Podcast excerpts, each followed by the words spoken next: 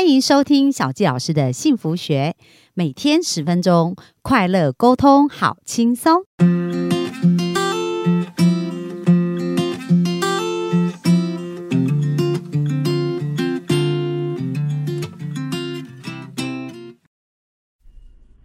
欢迎收听小教师的幸福学，很开心又在空中跟大家见面。本周小教老师想要跟大家介绍一本书，叫做《能量七密码》。那这本书呢，我觉得也是蛮有意思啊，所以我就逼自己要来录 podcast，因为这样我才会认真，而且在一定时间内把它看完。那这本书的作者是苏莫特医师，那他是国际知名的一个讲者。而且呢，也是生物能量医学和量子领域的专家。他创立一个叫 Mortial 生物能量协会，叫 MORTE 啊，致力于疗愈及身心健康的教育。哦，所以他这本书里面其实讲到，就是很多其实我们在能量上面呢，有一些对我们生命的一个影响哦。那他他在书中里面呢。有讲到这个能量到底是什么？我觉得，呃，他讲到的一个状态其实也还蛮特别的哦。他讲到说，哎，能量呢，其实有几种真相啊。那这个真相呢，如果我们更加的理解，因为他本身是一个医生嘛，所以有很多一些经验啊，跟临床。那他讲到能量的真相一，就是一切都是能量，所以他相信啊，宇宙一切都是由能量来组成。那像现在的科学证实啊，像呃诺贝尔奖发明的量子纠缠，然后包含我们可能。对于能量感觉到不是很，呃，就是看不到嘛，吼。可是现在我们看得到的，像是脑波，我们常常讲阿法波啊、贝塔波啊，这些脑神经的这个波长，这些震动啊，其实它也都是一种能量的一个概念哦。所以其实能量虽然我们看不到，但是呢，它每个人就是我们的思想频率啊，跟我们的很多的震动。就会影响频率，所以这个震动呢，会影响一切跟相同频率震动的事物。所以我们常讲同频相吸。他这边讲到说，诶，如果你在房间呐，两边各放一把吉他，然后去调整它的一个频率哦，那么只要其中一把吉他拨 G 弦。另外一把吉他的 G 弦也会震动，所以它就是频率会互相影响，即使它们是有相隔一段时间。那人类也是这样子，我们生活的各个面相也都会有互相的频率的一个影响。那所以他讲到这个能量七密码，可以协助如何让我们的生活每个面相都可以。呃，有更好的一个协作，然后可以发挥天赋，让所有的系统可以互相支持，获得真正的平安、健康跟幸福。所以这是这本书想要去呈现。那很多人会有疾病呢，其实啊，而且很多都是原因不明，意思也就是说，这些疾病呢就找不到原因，但是很多时候也是因为它频率内在的频率不平衡，或者跟这个。能量场不平衡，那其实这个医生呢，他当他调整他们的能量场的时候，诶，这种症状就会消失，身体的症状，然后他们就会开始痊愈。所以他从这个很多临床经验去发现说，哇，原来呢，这个振动频率会创造这个世界的样貌，而我们的频率呢，同频会相吸哦，它也会影响我们的 DNA。所以第一个真相，他谈到就是所有一切都是频率。那第二个真相呢？他说，你的人生会反映你的能量，什么意思呢？他说，我们人生反映我们的意识。换句话说，我们在寻找什么，就会找到什么。那他在观察病患跟他们的症状跟态度，也得到了同样的印证。那其实这个小纪老师也非常有感啊，因为在我做一对一咨询的过程当中，也看到好多人哦，他们的想法就是他讲到你在寻找什么，你就会。得到什么？所以有很多人，他们一直在呃觉得说，哎，他他的出生就不公平啊，觉得呃爸妈都重男轻女，那他就会在他整个成长的过程，一直经历到自己不被重视这样的事情。为什么？因为他在寻找重男轻女这样子的一个想法。那有的人呢，他可能一直觉得说，哎，自己不被爱，那他整个成长过程就会一直感觉他都被人排挤啊，然后被人忽略啊，不被爱不断的出现哦。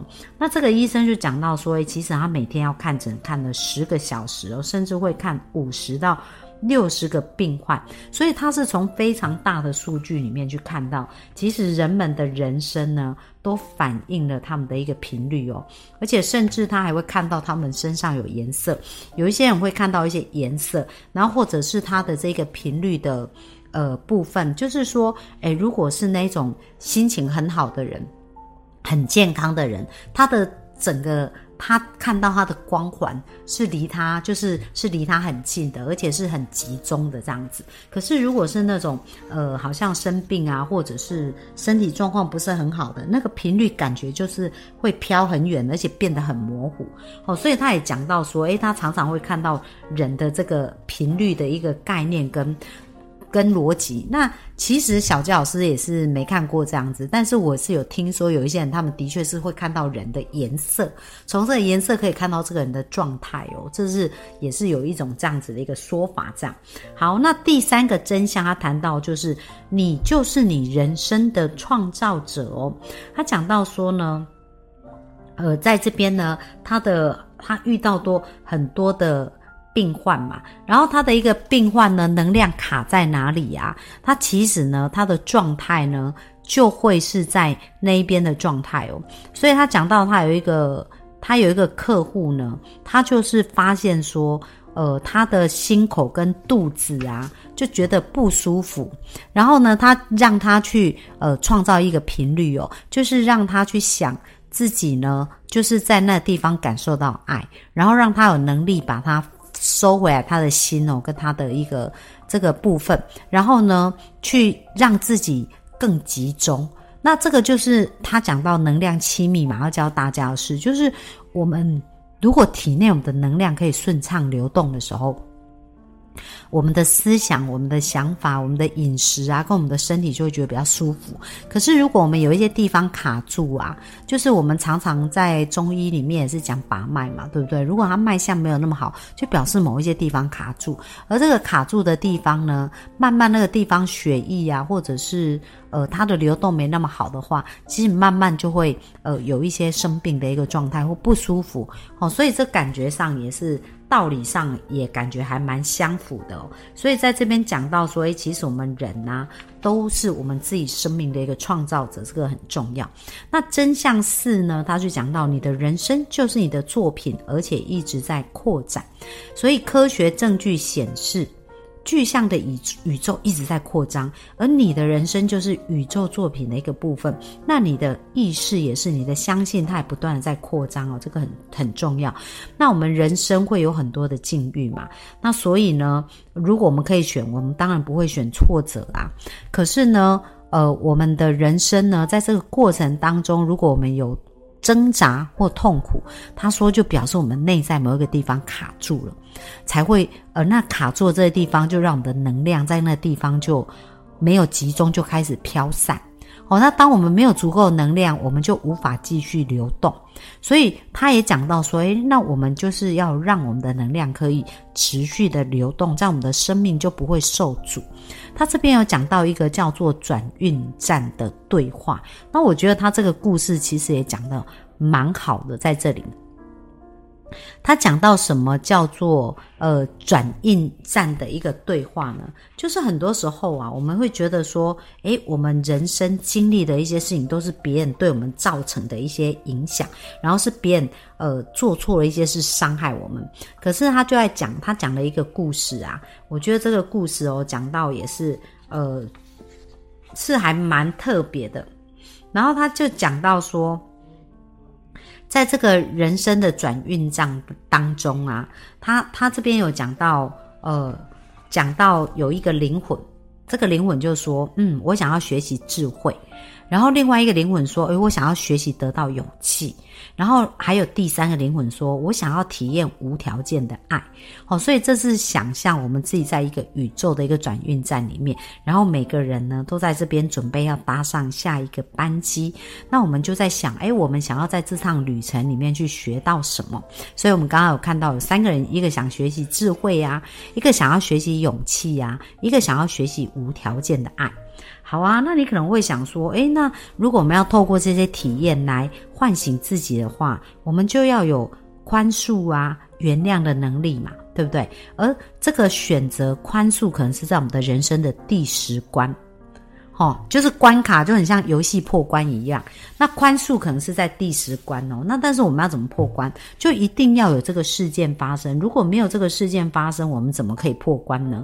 所以呢，他就说：“诶，那这样子是不是要碰到某个几乎不可原谅的人，我们才有机会去破这个关呐？那这个时候怎么办呢？”那这个乘客就问了说：“啊，那这样子这一关有什么呢？”那那个。那个宇宙转运站的主事的人就说：“哦，这个这一关呢，就是说有这个人他下班以后喝了很多，而且坚持开车。而当他开到马路中间的时候，就撞上了他的车了。然后既然是第十关的话，第十关就原谅，要学习宽恕嘛。然后说这第十关可能就是在这个关，你可能会遇到这个喝醉酒的人，他害死了家人，你的家人，而且甚至害。”就是害这一个开车人终身残废哦，然后而且呢，这一个人就是没有责任感，所以呢，当然那个受害的人就会非常痛苦啊、愤怒啊，一直没有办法原谅嘛，然后一直到最后他想通了，他就可以学习到宽恕。好，那转运站呢就把这个剧情讲好，就说诶，第十关就是这么挑战这么来。这时候这个转运站的呃负责人就问说：好，那有没有人愿意？一起到这个世间去学习这件事。接下来他问了谁要当那个驾驶，结果都没有人举手。大家想象一下哦，就是我们生命当中想要学习到很多，可是呢，比如说有的人想要学习宽恕，有的人想要学习爱，对不对？有的人想要学习原谅，可是你想学习这一些，如果没有这个事件发生，你要如何学习？所以，当他们知道说，诶，他们想要学习最难的那一关，第十关叫做宽恕或原谅。可是，如果没有一个宽恕的事件，没有一个原谅的事件，或者痛苦到了极点，是没有办法体会这个。那到底谁要来成为那个肇事者，让那个想学习宽恕的人去学习？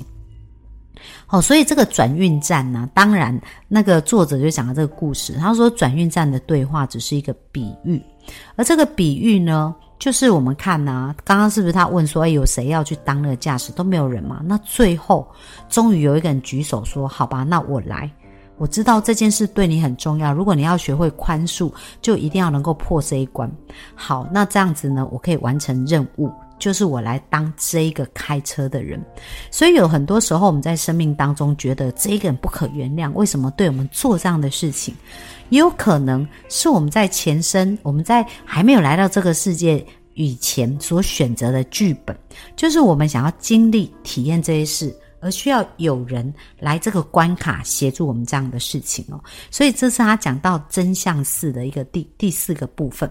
接下来讲到真相五，他讲到生命的目标就是要发现你的创造力。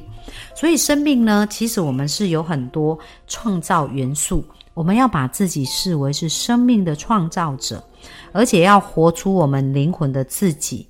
然后我们要得到快乐跟痛苦，这一些都是我们可以去创造出来的。